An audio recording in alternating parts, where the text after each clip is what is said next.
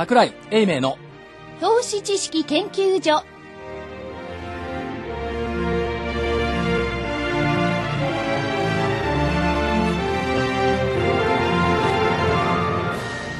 えー皆さんこんにちは桜井英明です、えー今日はあー特別番組ということでですね、えー世界の経済来年どうなるの？世界のマーケット来年どうなるの？ということでですね、えースペシャルゲストにお越しいただきまして来年の世界的な見通しをお話しいただこうと考えております、えーゲストの方は21世紀アセットマネジメント株式会社代表取締役社長清水貴則社長です。よろしくお願いします。社長こんにちは。どうもよろしくお願いします。まああの番組にも清水社長何回か出ていただきましたありがとうございます。野村出身、そして、えー海外歴、かん何年ですか？ね、10年以上になりますよね。そうですね。しかも、バーレンというオイルマネーの本拠、とニューヨーク。そして、えーニューヨークということで、まあ、世界のプレイヤーを知り尽くした清水社長というご紹介でよろしいでしょうか。はい、ありがとうございます。でも、本当はあれですよね、一番重要なのは、新宿高校出身と、一橋大学。まあ、それはそれでと。それはそれという。ことで、えーで今日はグローバル投資というか、まあ、世界の2012年はどうなるんだといったところを中心に、はいえー清水社長のグローバルな目で、はいえー分析をしていただこうと思いますけども、格言でいくと、来年うさぎ年なんですけども、うさぎ跳ねるっていうんですが、跳ねそうですか？跳ねませんか？まあ結論から言うと、あの、前半は間違いなく跳ねるでしょうね。前半は跳ねますか、はいはい。跳ねますけど、息切れする。あのー、QE2 次第。QE2 次第、ということは追加のお金融緩和の効果が来年6月まで6000億ドルと言っているじゃないですか、はい。本当にやるんですか？これ。なんか批判浴びてますけど。これはすごい集中放火で、ええあんなアホはいないとはい。いうぐらい言われてますね。えで、比率で言うと、世論、ウォール・ストリート・ジャーナルを含めて、1対3のぐらいアゲンストの風が吹いてますね。はい。特に共和党がはい。ウォール・ストリート・ジャーナルでキャンペーン張ってますから、ええ。まあ、金融政策に政治を入れるっていうのはどっかの国でもやってますがこれは一番禁じ手なんですね。しかしベン・バーナンキは若い頃はそんなことやっちゃいけないって言ってたんじゃないですかまあ、それもあります。ただし、今、あの、アメリカは前にちょっとお話しさせていただいたんですが、はいアメリカの FOMC というか FRB の任務は、ええ要するに景気とインフレなんですね。はいインフレないしデフレなんです。ええで、景気と、まあ今で言えば、雇用と金利なんですね。はいデフレなんですね。はいデフレが問題なだから、日本は残念ながらインフレだけはいというアサイメントですから、ええそこで大きな違いがある。なるほど。で、その分で今、財政政策がいっぱい、もう、お目いっぱいやってしまいましたええ。から、これ以上追加できないと、アメリカもヨーロッパも。はい。そうすると、金融政策以外ええ。ないわけですね。はい。ディスインフレプラス、はい。あの住宅、はい。雇用不安という、はい。この二つあるわけですから、えこれどうしても景気を浮揚させて、ディスインフレを避けて、はい。ということをやらざるを得ない。これ次第ですが、思い切って、あの、QE2 をやることによって、資産市場からはい。経由して、ええ。あアメリカは資産効果がものすごいでかいですから、は消費が増えるんですね。ええ。10月上がると11月の、あの、消費が増えると、ええ。こういう意味合いがある。なるほど。だからそれがどの程度いけるかはい。ということと、反対が多いという、ええ。この二つがある。なるほだからどニューヨーク連銀なんかは漫画作って FRB の役割はこんなんだっていうのは漫画まで作っちゃいましたけどもあれよっぽど FRB は正当だっていうのを言いたかったんですかね。もちろんそのアゲンストが多いですから、ええ。つまりき常識的にはご存知のように金融政策っていうのは大体1年後効果がある、はい。というのが過去のパターンです。ええ。ええ。ところがこんだけあのディスインフレでこれだけその株が下がってましたから、はい。株を自信をつけるために増やすことではい。資産効果が必ず生まれると、はいということなんですね。じゃあそのあたりを経済の見通しということで、まあ、数字を交え交えて伺っていきますとは GDP の成長率だとどうなんですか？OECD なんかなんか日本はだんだん衰退よみたいな感じだったんですけどええ、あの、今年はね、3%ぐらいと。あの、カレンダーイヤーでね、ええ3%ぐらい。で、来年は1.5から、まあ2、うまく1.2なんですが、はい1.5ぐらいじゃないかな、ええという反動がございます。はい特に円高が効いてきますよね。はいで、日本はそうですね、はいアメリカもヨーロッパも若干減速です。若干減速、ええはいそれから途上国も残念ながら減速です。はいこれは途上国はもう利上げやってますよ、ええだから、これはあの中国、ブラジル、インド、はい皆さん、あの、引き締めてます、ブリックスプラス東南アジア等々みんなちょっとちょっと厳しいちょっと厳しい。ただ、高い成長率にあんまり変わらないですね。はい。まあ、例えば9%だったら、あ8になりましたとええいう程度の話なんです。はい。9がね、いきなり4.5とか3とか2とかっていうんではない。そういうものではないと。はいただ今、そうですね、ブリックスの中でもどうですか ?C の中国。はい。こいつはどうなんですか来年は？今年が10%強ですが、出来すぎくんでしたよね。えこれもやっぱりえー昨年以来の、はいあの、財政政策と金融政策両方うまくいったと。ええ。あともあんまり当てになりませんが、はいあの、来年はやっぱり減速すると。はいまあそれが10が9ぐらいに減速する。でも、10が9って、まあ確かに数字的には社長原則ですけど、変わんないじゃないですか。そうほとんど変わらないあの、あのいい加減な中国の統計で1%ぐらいの誤差脱露はすぐ出るでしょおっしゃってます。はいそれから同時にあの我々は実質で議論してますけど、はい名目が大事です株にとっては名目成長が大事。はいそう今のインフレ足しますね。はいと十数パーセントの成長になる。ありますよねえ。それからマネーサプライも20%弱、17、8%ですから、はいはいこれやっぱり株には効くんですよ。ええまあ、今まで効いてきますよねは公募、あの、募集、公募の株が多すぎたから、はい今あんまり上がってないはいというだけの話ですね。ええ。不動産はどうなんですか？なんか海外からも買いに来てるって言われてますけど、中国の不動産。中国の不動産ですね。これはあの、あの、一応制限はしてるんですけど、はい16%っていうのが前年比で上がってたやつが今8%台になった。はい前年比での話、はいだから上げ方がスローワーになった。ええ。日本の、日本のバブル崩壊みたいに、ん激安になってるわけじゃないですもんね。上がってるんですもんね。まだ上えがってるということですね。えはい。新聞論調なんか見てると、不動産価格がスローとなってますが、なんか印象がね下がってるんじゃないかって印象を受けます。そそんなこと全然ないそれはあですもんね。の前年比の話で下がってるっていう言い方をするだけで、ええまだ上がってるんです。だから中国の投資家、まあ、それから世界の中国に対する投資家の頭からいけば、中国に対する投資は決して損してるわけじゃないんですよね。そうですねえであと何よりも不動産価格だけじゃなくてご存知のように人民元。が将来ね長い間で切り上げになると、はい。間違いなく日本とまでいかないけど1割2割、ええ。3割と必ずいきますから、はい。不動産価格プラスはい。これがいけると、はい。こういう2つの理由ですね。なるほど。今のその日本のことと中国のことでちょっと、ちょっと横にそれた質問を社長したいんですけど、例えば日本も中国も米国債をガンガンガンガン買ってるじゃないですか。はい。あれみんなドルで買ってますけど、国際金融の立場から見て、あれを円とか人民元で買えっていうのは無理なんですか？あのー中国の話ですか？中国も日本も含めて。あ。だ日本だったら国債いいよ買ってあげるよ。でも円でどう？中国だったら買ってあげるよ人民元でどうっていう話交渉はできないもんなんでしょうか？いやーまず日本の場合は、ええ。私は政治家でありませんから、はい。まあ、財務省でもないんで、分かりづらいでしょうと、えただよく考えるとこれは経済論理だけではなくて、はい日本は戦争で負けて、え一生懸命働いて外貨準備を作りましたと、はい。その外貨準備でドルを買ってるわけですね、ええ。だから桜井さんおっしゃるようにその外貨が目減りしてるわけ。です、ええ。外為関係大損ですよね会計が、うんもうそれそのあれは全部国民付けが回ってるんですけれど、はいええ。そこまで我々は気がついていない、はい。それが一つと。それからアメリカはそういうふうにして、ええ。今度は武器を売るわけです、はい。でドルドルを貯めたら、はい。そのドルで武器を買えと、はいで武器を買わしてるわけですね、はい。それでお前の組を守ってやるとえいうのが彼らの論論理構成なわけですよ、上等手段ですね。そうですね、はい。日本だけじゃなくて。で そうですよそれを円でやれ冗談だわと、ええ。俺俺たちは円いらないよと。ええそうなっちゃうんですね。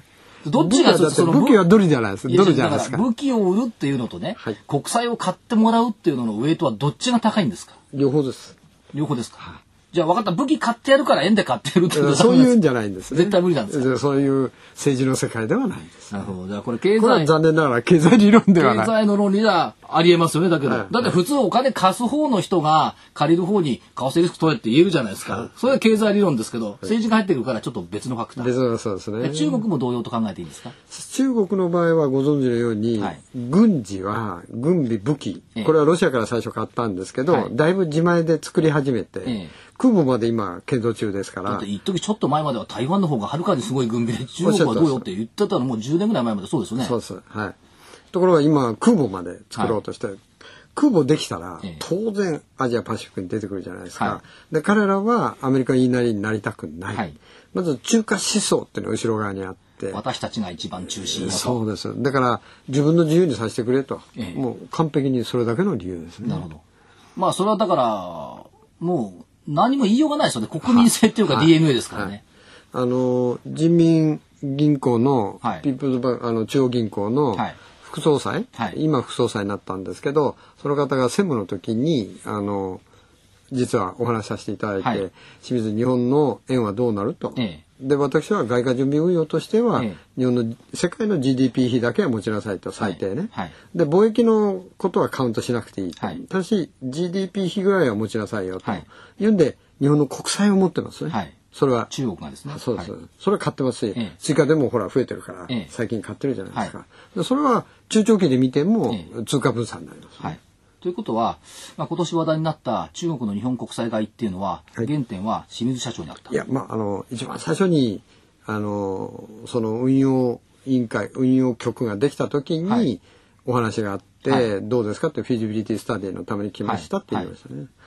それはあれですか、やっぱりあの透明なお酒で乾杯しながら言ったんですか？いや、これは真面目に真面目に会社に、会社に来て、ええ。ちゃんとビジネストーキングでそうです。なるほど。はいさて社長、ちょっと話題変わりますけども、社長ずっと来年の見通しの中で主張されている中で、前向きな話題が5つ、それから懸念が4つとおっしゃってるんですけども、これはいかがなもんなんでございましょうか？あの、真面目な話っていうのは、まず QE2 ですよね、とはい。で、これは過去の統計を取ると、こういう緩和をええしてるときは必ず株が高い。はい。普通そうですよね。ええまあ理屈から言ってもそう、はいね。で、ところがピタッと終わるじゃないですか、ええ。今年の春みたいに。はい。終わったら株が謎はあるんですか？中身変わってないのに。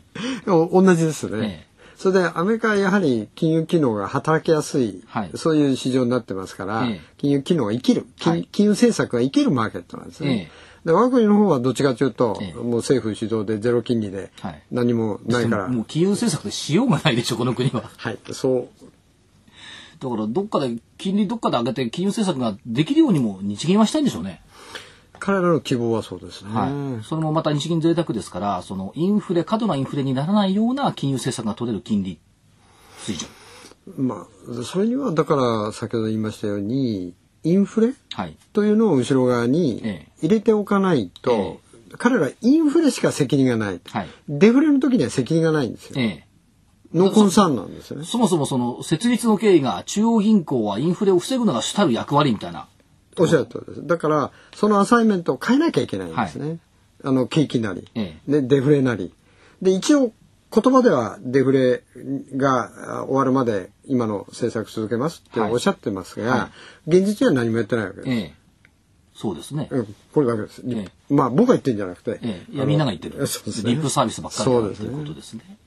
でそこがちょっと問題は問題。はい。ただアメリカはそれだけはあれ少なくとも来年の前半までは思い切ってやりますよって言ってくれてるわけですから、はいええそれは見えてる話。えで見えてる話は実際パンプアップ、マネーサプライ今 M2 で7%ぐらいですから、はいこれはもっと増やす、はいということなんで、ええマネーサプライイコール株式市場流動性供給ですから、は流動性相場って僕は申し上げてます、はい。でそれはものすごくいい話。でこれキーポイントです。これ2006年に日銀は通貨の供給量を減らしましたよね。はい。あれ以降株安にこう徐々に向かっていったじゃないですか。そのあまあけ基本的にはけ変則は生きてるんですか？えあの円高とその時の円安と円に絡むんですけれども、そのあの時からやっぱり円高なんですね、ええ。ずーっと残念ながら、ええ。だからその円高とそのマネーサプライを落とす、この2つやるとええ。当然下がっちゃうわけ下がりますよね。ええええだ今回はその経験則を生かして、その鉄は踏まないという方向で来てるということですね。日銀さん、はい。日銀さん。どうでしょう？そう、首かしげてもらっても困るんですけどね。要するええにどれだけ出すかとはい。いう話なんです。で、たくさんすれよということですかえというのはね彼らはあの皆さんも日銀の総裁も、はいあの記者会見で言ったられるようにその国債をはい。市場から買ってもええそれほど効果がないんだとはいいうことを言っちゃってるわけですね。えだからやる気はないんだと、はい反対側で。えでつまり国債を銀行から買っても銀行は貸し出し先がないから単純に準備預金にはい戻っちゃうと。戻っちゃうってことは経済のシナジーが全く起きないとはい。いうことなんですよってわざわざ学者の証明書までくっつけてはいやってましたから、ええこれちょっと難しそうですねと。あとはどうなんですか？その、日銀が、ちょっとそれますが、リート買うっていうのはどうなんですか？あ、それはそれなりに効果がありますね。効果はありますけど、それ、それって、リートに効果があります。だからそれマーケットインパクトってリートのマーケットしかないんじゃないですか？はい。あの、ちょうどアメリカが、はいあの、モーゲージをええ買いましたね。はい MBS をいっぱい買ってええ2兆ドル買ったわけです。ええいろいろあってですね、はいそれでも住宅市場動かないじゃないですか。はいで、こちらは、住宅ローンをまとめて買ってくれればいいんです。ええ MBS のマーケットがあってね、まとめて買ってくれれば、銀行は追加で貸し出しをすることになります。はいで、若干それでインセンティブがついて、個人の住宅は不動産屋さんに聞いてみますと、比較的動きが増えてます。ははい。そうですね。ただし、商業のビルは動かないし、空室もまだ増えてまってるはい。ただどうなんですか？銀行があのいろいろ買ってもらってですねじゃあ銀行の融資枠が増えたとしても、みんな国債に行っちゃってんじゃないですか？まあ、今はそうですね。特にビスルールを理由に、はい。そのリスクアセットを取れませんと。ええ。で、残念ながら株を買うっていうことができないと。はい。いうことなんですね。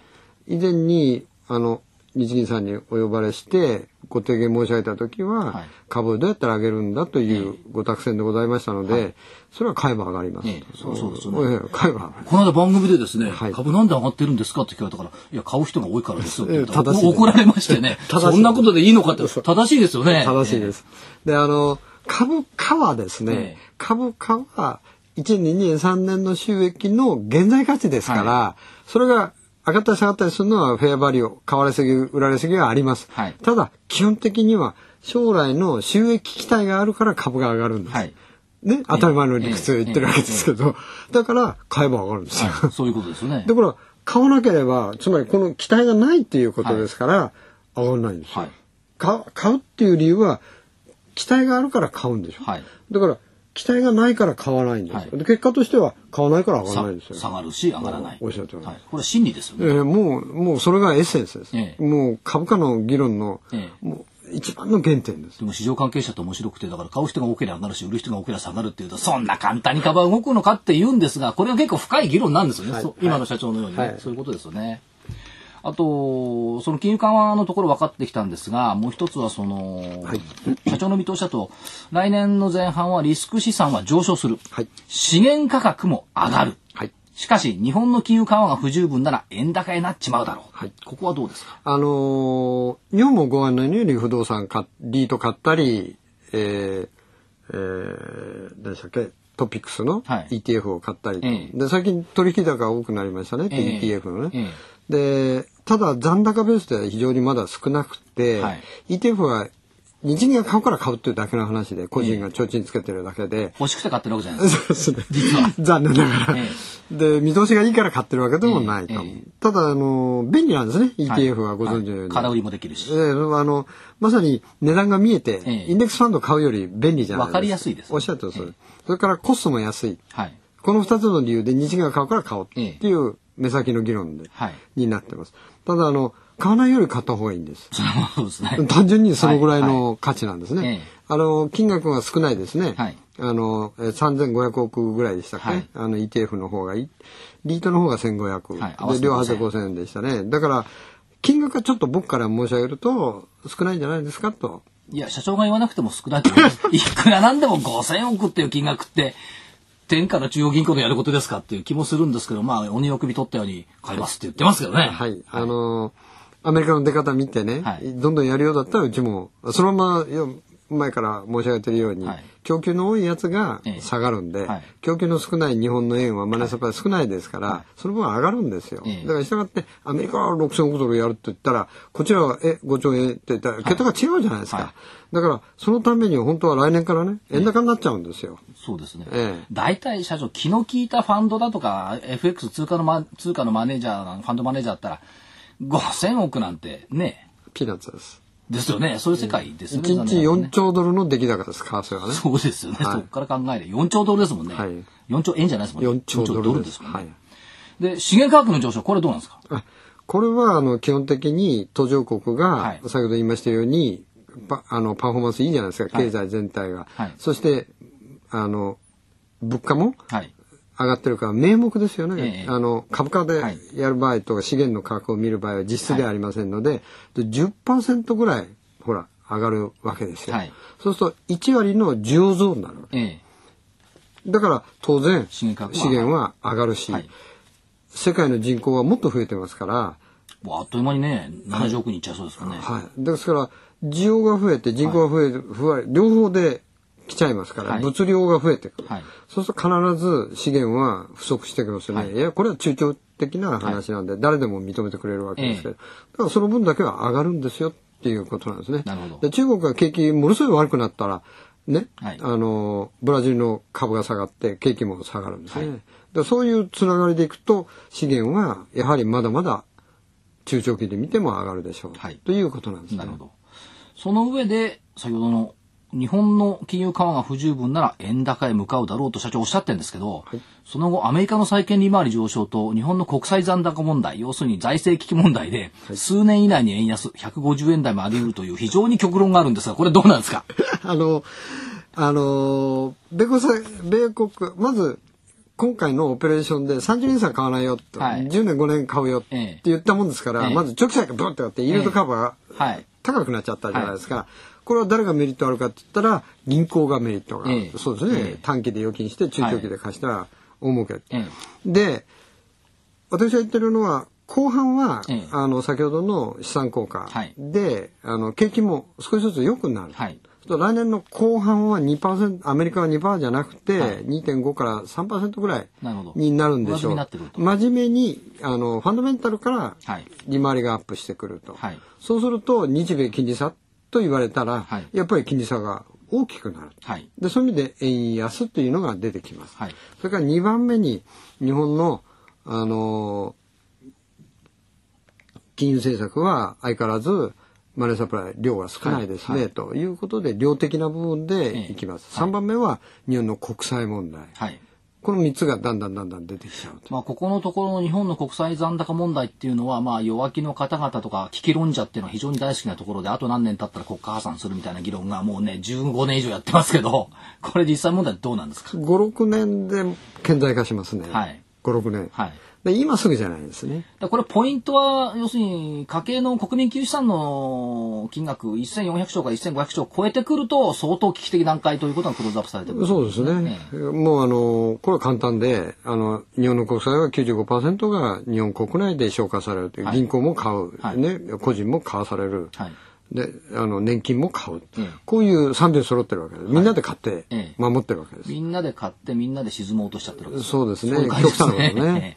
だから円安になってですね、はいその、アメリカはリフレーション政策ですから、は当然利回りは上がってきますよね、インフレっていう次の、中国なんかはもうインフレ気味ですから、これが来たら債券暴落しますね。しますね。えその時は、え円安になります。なりますよね。ええなったとして、その、今、当然のごとく、為替の市場の方々は、79円、75銭なんて抜けるだろうと、ついこの間まで言ってましたけども、こういうことを踏まえて言ってるんでしょうか？それとも目先的に全く無視して言ってるんでしょうか？いや、あの、循環論でね、ええ。考えてみて、まあ大体、為替の見通しっていうのは、はい。もうご存知のように、有効期限がはい3 3日ぐらい。3分。です。3分でございますよね。はい。これいつも申し上げるんですええ。こう話してる間に、また政府が別な政策を出せば変わるし、はい。アメリあの、ヨーロッパで、はい。あの、EU がポルトガル、イスラエル、あの、アイルアイスランド、アイルランドを助けたと、はい。言ったらドーンとユーロが反対側に行きますね。はい。為替もすぐ変わる。はい。そこをまず前提に置いて、はい。で僕らはシナリオを考えてて、ええ。その年内はレパートリーで円安になりますと。で来年の13は今度ファンダメンタルのマネーサプライで、はい。で後半はあの金利差で。はいどんどんいくと、い。それから日本のファンダメンタルの問題が来ると、ええ。今の菅内閣はいさんのリライアビリティが問題になってくると、はい。そうすると どんどん円が売られると。ええ。いうそういうシナリオなんですと。いうことは、社長、為替については円高懸念というのは去る。来年前半は円高。前半まだ残るけども、後半についてはただ今度は逆にね円安になって逆に円安懸念が出てきますよね、実は。ね実は円安の方が怖いっていう気がする。怖いですね、はいおっしゃってますそれが言われてないところがまたおかしい。はいどうせだから円安になってくればまた言うんでしょうね。円安は大変だ、大変だ。はいそれとあとは、途上国はどうなんです？途上国っていうか発展途上国のインフレ懸念これはまだね全部収まってないと。特に中国ですね、で消費者物価が前回4.4までいっちゃったと。3%が単価あのターゲットなのに、はい。4.4までいっちゃったと、ええ。でまだ上がる可能性があると、はい。なぜならば豚肉が上がっとると、ええ。豚肉が上がってるということは中国の消費者物価っていうのは3割が、ええ。あの公表してないんですけど、はい。3割があの食品。はい。でそのうちの10あの3分の1ぐらいが豚肉なんですね、はい。それが10%も上がってるんですよ、ええそうするとそれは当然物価としては上がらざるを得ない。はいそうすると中国政府としては利上げを考えてくると。こういう理屈になっちゃうんですね。なるほど。あんまりいい話ないですね、そうすると。え、どっちがですか？見通し的には。なんか利上げは出てくるし、インフレにはなってくるし。はいはい円安だけぐらいですかね。あの、日本株にとっては。日本株にとってはそうですね。そういったところ。それと、アメリカが一来年の今頃はいが、ほら、資産効果で消費が増えて、はいけ GDP も少しずつ上身になる。はいそして、えー、多分、あの、雇用も少し、あの、ふ失業率も落ちてくるだろう。はい。こういうイメージ。なるほど。そうすると、まあ、その辺を含めて、今度はヨーロッパ等々、あとは、あなあその後の行方を含めて、えーちょっと後半戦で伺いと思い伺いたいと思いますが、ちょっとここでお知らせをお聞きください。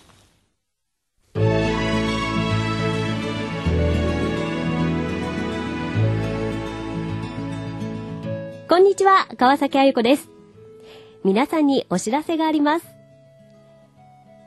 桜井英明投資知識研究所2010年 DVD 第8弾ヘッジファンドのコンピューター取引に負けるな桜井英明秘伝コンピューター裏書き投資法今月25日に発売です。今の相場はヘッジファンドのアルゴリズム取引などコンピューターを活用した取引手法が幅を利かせています。個人はこうしたコンピューター投資に翻弄されているのが現実ですね。でも、コンピューターに負けない投資法は存在するんです。個人投資家の味方、桜井さんがコンピューター取引に負けないコンピューター取引を有利に利用する新投資法を具体的に解説します。DVD1 時間8400円です。桜井さんの DVD は毎月テーマを決めて個人投資家が相場に勝つ秘策を解説しています。個人投資家の味方、桜井英明さんの DVD、ぜひお求めください。英明さんの DVD であなたの投資が変わるかもしれませんね。さて、11月、そろそろ今年も終わりに近づいてきました。皆さん、来年度のカレンダーは用意されましたか？株式、FX、日経平均先物の必勝バイブル。投資家ならそばに置きたい徳間書店の2011年版の投資カレンダー。ただいま、好評お申し込み受付中です。2011年の毎月のトレンドがわかる。人の心に影響すると言われている星の動きや月の満ち欠けもわかる。そして、それだけではありません。S q など投資のポイントも一目でわかります。カレンダーの著者の大岩川源太さんの月ごとの投資作戦や注目カテゴリーなど投資に役立つ情報も満載です。価格がカレンダー税込み2100円、それに送料代引き手数料700円を加えまして合計2800円です。徳間書店の2011年投資カレンダーは毎年売り切れ続出です。お申し込みはお早めに。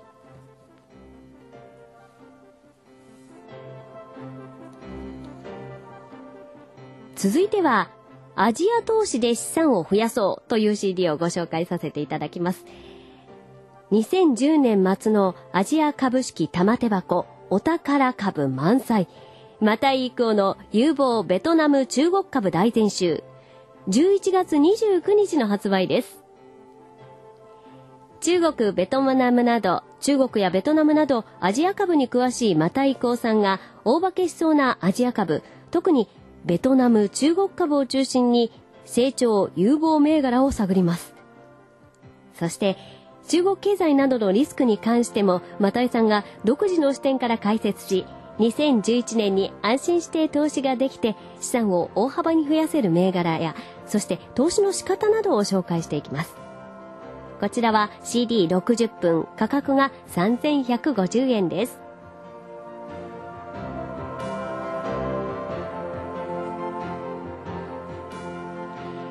最後のご紹介は、こちらも CD、アボシゲルさんの般若心経と投資です。好評発売中のこの CD は、264文字の般若心経。これが現代人の、現代人に多くのことを説いている。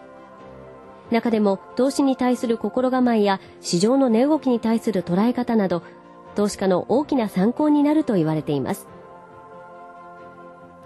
阿保茂さんが投資という欲に関わる人間の恋を般若心経という欲を捨てる観点から斬新な解説を試みます。般若心経から見た投資の本質。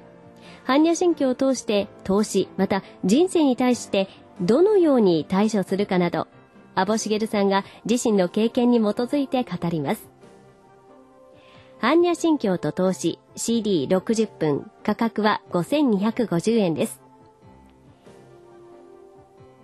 以上ご紹介しましたカレンダー CD などお求めは03-3583-8300 03-3583-8300までお願いします。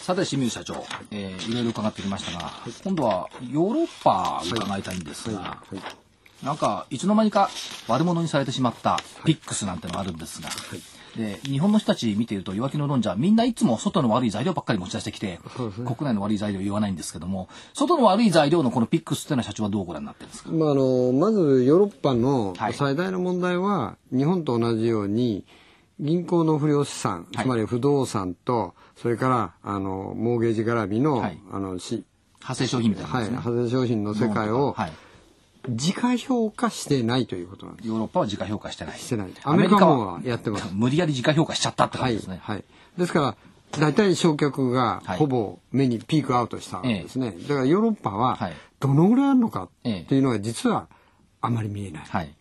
そういううちにアイルランドだギリシャだなんだっていうのが出てきてると、これがポイントなんじゃないでしょうか。ただどうなんですか？そのアイルランドだギリシャだって言ったって所詮 GDP のちっちゃな国じゃないですか。だから日本からまあ貸し出しって言ったって数兆円規模のもんですよね、はそれがやっぱり世界的なトリガーになるんですか？どうですか？いやー引き金引くんですか1回目は前回みたいになりましたけど、ええ。今回2回目なんで,、えで会計制度もねビスルールもそんなにすぐあのやるわけじゃありませんので、はい。そんなに大ごとにはならないというのがええ。私のあれですけどね。そうですよね。まあいつもその遠くで見てる限り降っては消え降っては消えというのがヨーロッパの問題という感じがするんですけど、来年もそんな感じですか？あといや来年の前に、ええ。まずイヤーエンドに向けて、はい。今年の今年中に。年末ではい、今年の12がまず一山です。はい。で来年は来年ですね、はい。またあの一服になるかええ。というそんなイメージでしょうね、はい。次に出てくるとしたらポルトガルでギリシャだってもう一回出てくるだろうというせいでそのぐらいです。まあ株の売り手が困った時には出てくるだろうあそうそういうことですね弱気になると出てきます。こういうふうに見といた方がいいんでしょうね、はいやっぱり。だからウイルスみたいなもんで体が弱まってくると、世界経済弱まってくると出てくるのはヨーロッパ。こんな感じでしょうか？はい。で、えーっと、もう一つ。えーまあ見通しをいく中で、まあ、証券会社出身っていうのはいいことばっかり言うんで、はい私も含めて、悪いことから見ていきましょうか、また、ねさらに。リスクえーリスクはどうですか、そうですねあの来年に入って一番最初にですね、はい直ちに円高になる可能性があると。ええこれはあの日本の緩和が不十分はい。という場合にはあのそのリスクが出てきますね。ということは、日本の円高懸念の主役は日銀だってことですか？まあそういうことですね。そうなりますはい。それはもう投資家とかいう投機家とかいう話じゃなくて、はい。日銀の緩和が不十分なら円高になるぜと、はい。だから君たち気をつけなさいということを声を大にして言わなきゃいけない。とい。うことですね。大丈夫ですか？お友達に怒られないですか？えーあのー日本の政治がはい。今一つクリアでないので、えでそういうのがほら円安要因になるじゃないですか。えだから私もまあ経済の理屈だけでは申し上げてるんですけど、は政治もこの為替の中には入ってしまいますので、はい。政治から見たら、ええ。なんだ何もやんないじゃないですかと、菅さんね、ええ。仕分けはやったけど効果はあんまりないとか、ええ。その菅さんのリーダーシップとはい。か支持率だとかっていうところになると、ええ。このえあの円高よりはむしろ円安になると。なるほど。じゃあ円安をのぞ望むんだったら政府は何もしないことが一番いい。そういうことということになりますねあとはどうですかリスクっていうことでいくとお中国のインフレ？はい。これが収まらずに、はい、そうですね。あの中国のインフレはですね先ほど言いましたように消費者物価はい。がやっぱりあの食料品が多いんで、ええ残念ながらまだしばらく続きますね。はいというのは CRB その他ご覧になっているように、小麦とか麹とか砂糖とかもバンバン上がってますんで、そうするとこれが波及効果で製品に絡んでくるとよくニンニク代やれなんだってのは買いだめまでやってますよね。なんか昔の日本のトイレットペーパーの買い占めの時になんか似てますよね、ムードが。すごいですね。あの、ニンニクはね、あの、あの、冷蔵庫に入れると日持ちがするんで、それで皆さん頑張ってやってるみたいですね。ええまあまあそういう、明日は物が高いっていうのは結構期待感があっていいかもしれないですね、インフレって言ってもね。デフレよりも。多分中国が直接規制に入るんじゃないかと。はいはい。あとさっき触れられたユーロのリスク。まあこれはまあ年内にも第一山があるあそうですといったとね。ころですね。で、これ、顔、あの、まず、アイルランドについては、はい多分 EU が助けに行きます。ええで特に銀行でしょうねと。はいただし、まあ、これがどんどん、あの、波及しちゃうと。ええあインフルエンザみたいに波及しちゃうと、次はギリシャだ、次はこれだと、はいポルトガルだと、はいこういうふうにやると市場は揺れると、はいこういうことなんです。なるほど。あと社長のこのご指摘の中で資本規制なんですけど。はい。そもそも今回っていうか今年のその株価そうもろもろの下落って金融機関と資本規制の戦いがあったんじゃないのという気がするんですがどうですか？あの、よくね、ストラテジストの皆さんは、要するに、その、アメリカは人民元を言うと。はいところが自分は国内でインフレを作ろうとしてると。ええで、お金をジャブジャブ出せば、中国にそのお金が流れていく。はいただそれが間接的に自国の、あの、インフレにつながると。はいで、従ってって資本規制をししたくなると。はいで、逆に言うと、為替はね、みんなで、あの、あの、為替は介入ごっこやってると。はいいうことで、介入はもう、明示的ではないんですが、やってもいいんだということを裏側で言ってると。えそういう意味合いなんですね。はいだから資本規制と通貨高っていうのは全部裏裏表になってて、はいあの通貨高いから資本規制です。入らない。ええこれじゃ入らないです。なるほど。でこれはね、みんながやり始めると偉いことなんですね。ええあの、保護貿易主義をみんなが広がるっていうのと同じように、はい今度は資本規制リスクっていうのがええみんなでやる。だから、ブラジルは4%の、はいあの、ね、あの、債権に対する税金ですね。税金ですね。はい。で、インドネシアも似たようなことやる、どこもやるって、みんなでやりまくっちゃうと。はい。そうすると暴落になりますよね。なりますよね。いけないですからね。自分で自分の首をみんなで締め始めちゃうということですね。あと、ここからの話を社長に伺うと長くなるんで、手短に行きますが。どうなんですかね？パキスタンとか、イランとか、北朝鮮とか、はいいろいろこう、火種のところがあるじゃないですかいっ。ぱいありますね。で、まあ、その他のもんでも多分自然災害とか、まあ、地震だとかいろいろか可能性はあるんでしょうけども、一番来年危険視するのはどのあたりでやっすか？ぱりテロといテロうこと。。はい。それからパキスタンが完璧にええアルカイダの手によってはい。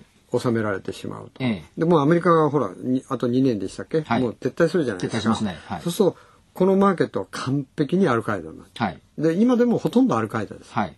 アルカイダの勝ちなんですね。ええ。だからイアメリカは認めてないだけです。ええ攻められないんだよ。なるほど。で、まあ、火種という意味では、あパキスタンはちょっと注意をしておいた方がいい。特に彼らは後ろ側にあのテロリストを全部世界中のテロリストアメリカ的、はい。ね、スンニ派的、はいということでテロを盛んにいろんなところでやるということですね。なるほど。あと社長ですね、えっ、と、一番お得意の部分のですね、えーおひげ生やしてますから、中東。中東で原油高によって、えー産油国が潤ってきているっていうような記事なんかも出てきてるじゃないですか。で、対外資産積みますぜ、みたいなところも出てきてますけども、あの油のお金ってのは本当にその対外資産積み出してくれるんですか？あのーお話したかどうかですね、フューチャージェネレーションファンドといって、こあの将来オイルが枯渇した時に、え国民のために政府のために備蓄をしましょうと、はい。国家オイル備蓄じゃなくて、ええ。お金備蓄をやる、はい。でこのお金が、ええ。あの大体天引きで原油の売却代金の15から20%国が発表してません、はい。でそれを天引きでええ。溜め込んでるんです、はい。でそれが山のように溜まってるんです。溜まってますよね。はい。でちょっと前ドバイショックがあって、はい。民間の銀行とか一部やられましたけれど、大体終わりました。はい。ただドバイの不動産はまだ下がったまんま、はい。でしかしお金はある。ええ。ということ。でこのお金どうするんですか？ドバイでまた国際分散投資。はい。をしてるんです。その国際分散投資に長けた社長としては、その国際分散投資っていうのは、まあ、米株、ニューヨーク株、それから債券含めて、まあ、金もある不んでしょ動うけども産、それから、はい。不動産個別の企業、はい。ダイレクトに買う。日本にはどれぐらい来るもんですか？経験則からすると。あのー彼らの考え方も簡単で、先ほど言いました外貨準備の運用っていう話でいくと、はい GDP 比でこう大体いきますね。はいで、そうすると日本は1割ぐらいええという順番になりますね。全体の1割。えーだから収入の1割。収入の1割。はいそうすると今回、例えば新聞報道なんか見ると、20兆円ぐらい対外資産を増やすみたいなこと出てますけども、その1割って2兆円ぐらい来る可能性はあるそれは十分さ債券その他もろもろ含めて。あ、もうそれは十分来てると思いますね。なるほど。はいで、これは今年も来てるし、来年も来る。えそうこれはコンスタントに。なるほど。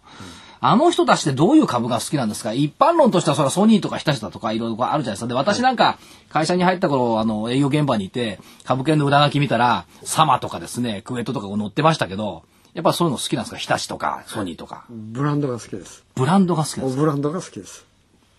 要するに知ってるものしか買わないってことですね。基本的にはそれがありますね。で、逆に言うと、社長、その、クウェートじゃない、あの、バーレーンで営業されてる時にどんなの推薦リリコメンドされたんですか？あの当時はやっぱり日本のハイテク、はい。電気自動車、えまあ代表的な機械、はいこういったところがメインですね。ええそれでポートリオで考えるお客さんには、はいそれは一部銀行も入ってきますよその頃、ポートトフォリオって考えてたんですか？あありますあります。あの頃でも。はいあ、そうなんですか？はい。もうずいぶん早くからで外人が入ることはアドバイザーがね、ええええだからそういう意味合いです、はい僕もアドバイザーでしたから、ええ某国政府のそう。でだから社長も外外国人アドバイザーですよね。はい。ということは、まあ、オイルという話を聞けば、ブランドねっていうキーワードで OK ですか？まずそれが第一番目に入ってくる、で逆張りで小型株買いたいとか、はい。逆張りでプライベートエクイティやりたいとか、はい。そういう人は一部います。でもマイナーです。まあ、金額はそんな大きくない。大きなようです。それから、その、そもそも知らない会社は買わないだろう。まあそういうことですね。ということですね。あとは逆に社長のニューヨークの経験からいくと、まあアメリカのペンションファンドなんかもアドバイザリーされてたと思いますけども、彼らのスタンスはどうなんですか？あのー基本的にはあの2通りありましてインデックス的に買うところと、アクティブマネージャーにポートリオを任せると、はい。こういう2通りのやり方になりますね、はい。どちらがウェイトですかやっぱり日本とィブの多いですね。それ日本と逆ですね、それ。ええそうです。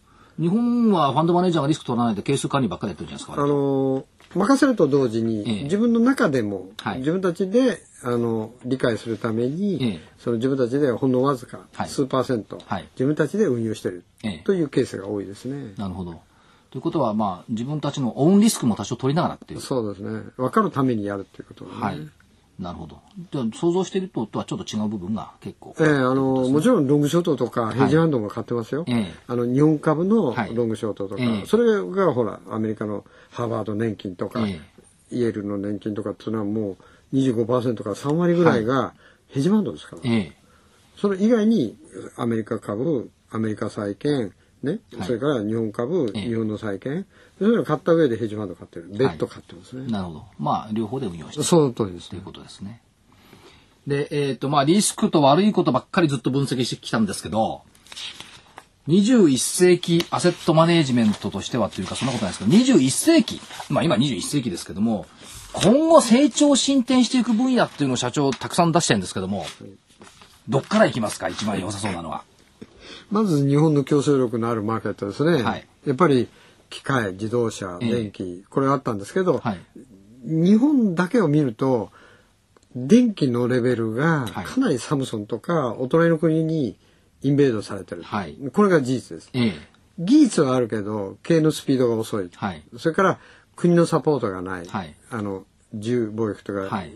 ね、あの、今やってるアジアの。政府保障だとか、そういったものもないし、はい。通貨の問題は関係ないんですか？やっぱり円高で負けてるってのもあるんですか？これもあります。はい。これもあります。その円高を避けるために海外に工場を作っていっちゃうと。ええこういう理屈になります、ね。はい。ただ、その、そうは言いながら負けてるとは言いながら、技術はそんな負けてないんでしょうけども、そうは言っても技術革新が必要だろうそれはね、あの。継続的にはい必要なんですけど、それに対する減税措置とか、ええその他とかそういうのはきっちりやってくれないと、ええやっぱり競争に負けてしまうはいという。例えば原子力のところを見てくださいと、はい負けましたねと。でも政府が肝入りでやったじゃないですかと。ええそれからそれを工事をする人は韓国人を連れていくと。ええここまでサポートする。はい。そうすると、日本はそんなこと考えてもいませんから、えそこまではもう全然やってない。それから、韓国と日本と比較したら、韓国は1セクター、1社か2社だ。競争相手が少ないってことですよね。ええで、フォーカスしちゃっはい。た。で、日本はまだたくさん。はい。だからこの会社が国策になるわけですね。そうです。日本はたくさんあるから、はい国策にならない。みみんな軍輸割拠しちゃう。はい。その中ではどうなんですか？技術革新ということでいくと、ロボットとかバイオとか、カーボンナノチューブとかいろいろありますけども、どのあたりが希望が持てそうなんですか、いや、ロボットっていうのはね、なかなかその現場でね、ええだから産業のロボットはもうとうの昔にオートメーションではい入ってるんですよ。はいでこのコデル U ロボットっていうのはその、鉄腕アトムみたいなねえーそうですね、ええもう一段先のロボットなんです。介護ロボットとか、うんぬんとかいっぱいあるじゃないですか。えで、そちらの方で、例えば受付嬢とか、えそちらの方の需要ですね。はいそれから、お掃除ロボットとか、ええあの、いろいろありますね。こういうのももうちょっと技術革新すると、はい商売になりますね。ということは、まあ産業ロボットじゃなくって、どっちかというとインフラロボットみたいなものそうですね。生活インフラロボット。生活インフラロボットっはいていったところですね。ただどうなんですかね人口は増えてくる。はいそれでもロボットはいりますか？はい。あの、日本は増えてませんので。ええ日本では必要になってくる。先進国では必要になってくる。はい。そ中国れからあも減っていくと。、もう一つは危険な作業もできるようになりますね。はだから、そういう意味でのロボットの汎用性っていうのはいっぱいあるんですよね。ええ。あともう一つはそのまあずっと言われてますけどもグローバルがグローバル化ということでいくとまあ通信手段、はい。これはどうなんですか？まあ韓国のサムスンだとか携帯電話で勝ち始めてきてますけども日本はスマートフォンようやく他社もやり始めましたけどもこういったところが来年テーマになってくるというのはありえますか？あのー例えば、某電気会社のように、はい事業部制で、えあの、エンターテインメントからね、はいあの、PC から、えーウォークマンから、まあいっぱいこうあるじゃないですか。それはバイオを作ってるソニーですね。ええええまあ、名前はあえてあれなんですけれど、そうすると、これはそれぞれがそこそこやってます。ええところが、お隣さんは集中してやると。はい。アメリカもアップルみたいに集中してやる。ええそうするとですね、そこそこ集団とはい特化集団では、え技術的にどんどん列遅れが出ちゃう特化集団に負けちゃう。負けちゃいますはい。ね。例えば、あの、液晶テレビはい。というのを言ったらアメリカに行ったらわかるんですけど、えもうアメリカのビッグカメラみたいなところに行きますと、はいもう正面に飾ってあるのは3年前はソニーだった。はい。入り口のね、ええでっかい液晶。今はあのサムソン。はい。それでアメリカ人もヨーロッパ人も我々の黄色人種を区別つかないんですね。ええ。見た目はですね。はい。ええ。極東だと。はい。で、日本と同じだと思ってる。ええ。ええ。ちょっと、ちょっと隣だけだろうと。そう。日本人と韓国人の区別がつきませんから。ええ。つかないです。私もだって空港で間違えられましたもん。あの、子供のおもちゃ買ったら、お前これ買って帰っても無理だぜ、電池がないだろうって言われて、いや、あるんですけど、みたいなのありましたからね。わかんないですよね、きっとね。だから向こうは喜んでそういうの買っちゃいますよね。ええ。なるほど。安くてかなり品質のいいものが出始めちゃってる。はい。で日本は高くて品質のいいという、こういう理屈ですよ。なるほど。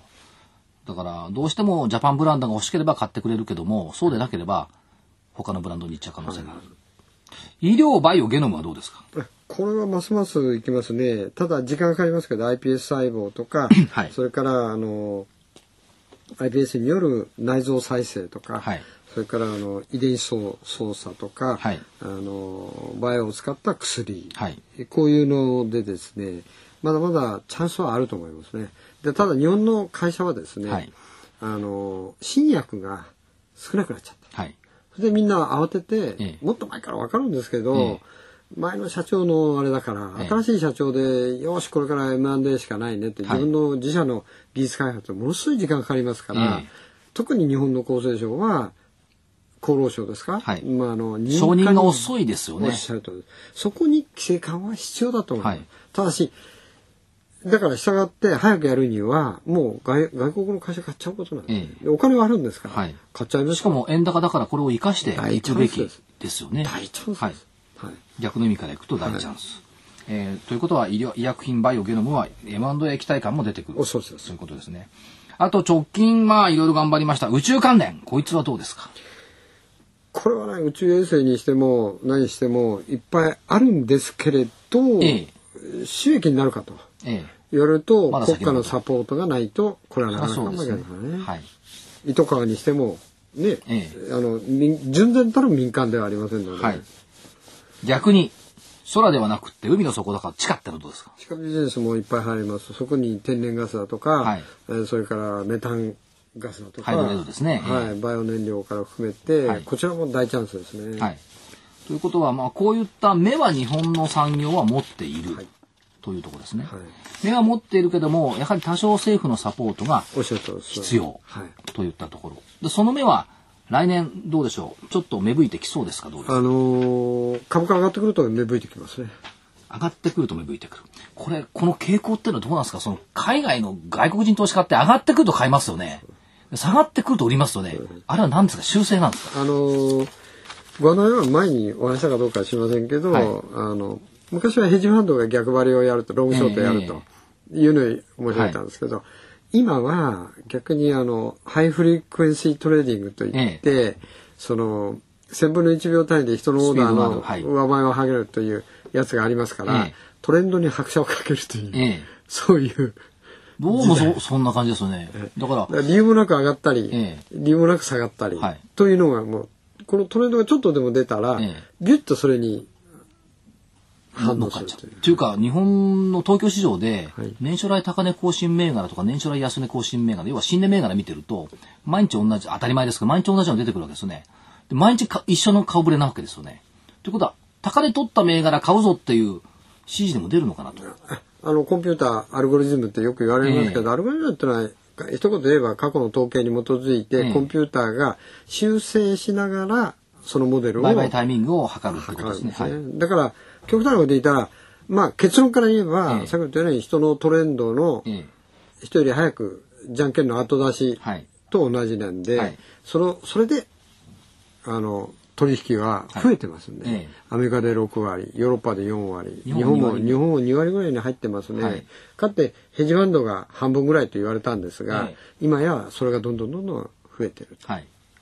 これに、だから、対抗していくのか、その手法に乗っていくのか、微妙なところ。ただ、スピードを競っても勝てないですもんね。勝てません1000分の1秒単位。ストラテジー等々で、シナリオで勝った方がいいですよね。戦う方が。大変ですけどね。そういう意味では社長21世紀アセットマネジメント、どんなシナリオでどんなことをやりになってるんですか？あのーまあ5年前にできた会社なんですけれど、ええ今現グローバルマクロっていうファンドをはい。アクティブにやると、これがまずメインです、はい。それから日本株ももちろんやってます、はい。それから直近では3本メインの仕事をやっておりまして、ええこれはあのヘッジファンド、はい。これマルティマネージャーのファンドなんですけど、はい。それが一つ、はい。これは5億単位です、はい。支部でやってます。でそれからあと中国の転換社債ファンド、はい。これはあのおエース証券さんと丸橋さんはい。の専用ファンドなんですが、ええ。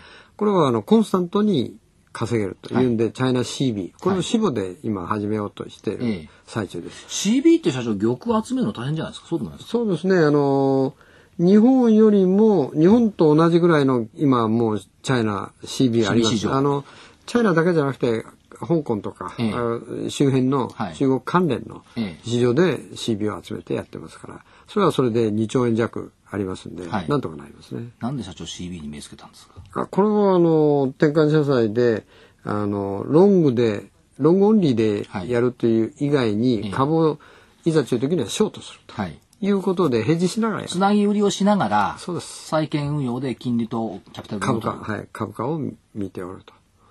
なんで日本の投資家やらないんですか？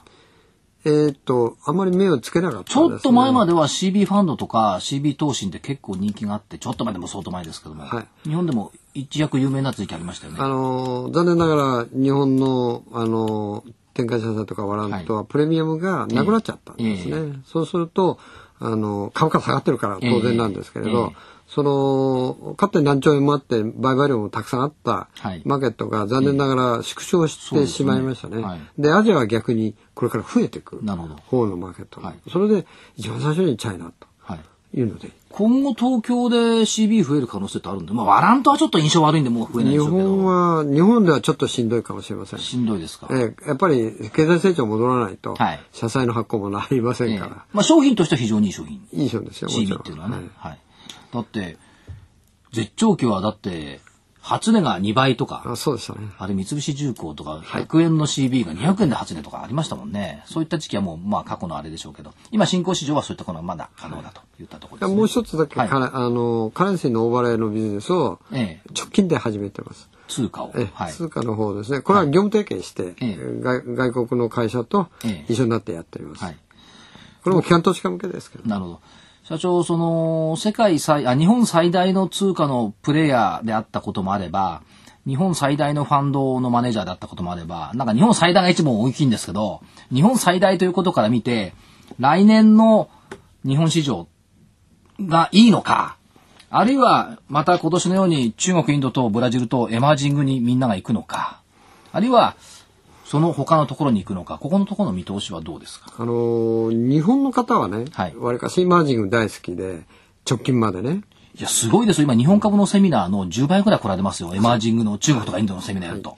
で、そもそも投資信託っていうのは、はいあの、日本国内だけじゃなくて、海外にいいところを取りに行こうよっていうのが投資信託。はいところが日本人はちょっと間違っておりまして、ええ今円高だから、はいたくさん買えるから、外行こうよ。ええええという理屈にはなってますね。ええこれ円安になりますと、全然いただけなくなっちゃう。はい。これがまず一点。で、為替リスクはちょっとお忘れになってます。ええ投資信託はイイギリスでできたんですけど、はいあの、もともと、その、インドの東インド会社のえ社債を買おうといだってう。イギリスの投資信託は為替リスク取ってないでしょ、ポンドでやっておっしゃるとです。だから、あの、対外投資っていうのが国とできたんですね。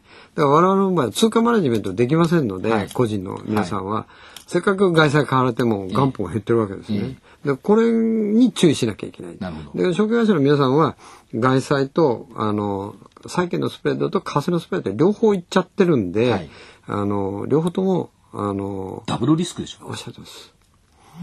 残念ながらそういうことなんですね。ええ残念ながらそういうことですね。はい。その論法でいくと社長、2011年ははい日本が明るいんですか、あ、先ほど言いましたように、はい日本はあのアメリカに次いで良くなりますね。ちょっと待ってください。アメリカに次いで、はい。アメリカの方がいい。はい。マネーサプライ多いですから、はい当然第一番目です。最初に戻ると、バンバンバンバンお金を吸ってくれているアメリカが今1番。はい。で、次はそこに、ダボハゼのようについてますけども、この日本の市場が2番。はい。中国、ヨーロッパよりも上でいいんですか？えーっとね、そうですね、中国、ヨーロッパ、いや、あの、ヨーロッパはもうほぼ日本並み。はい。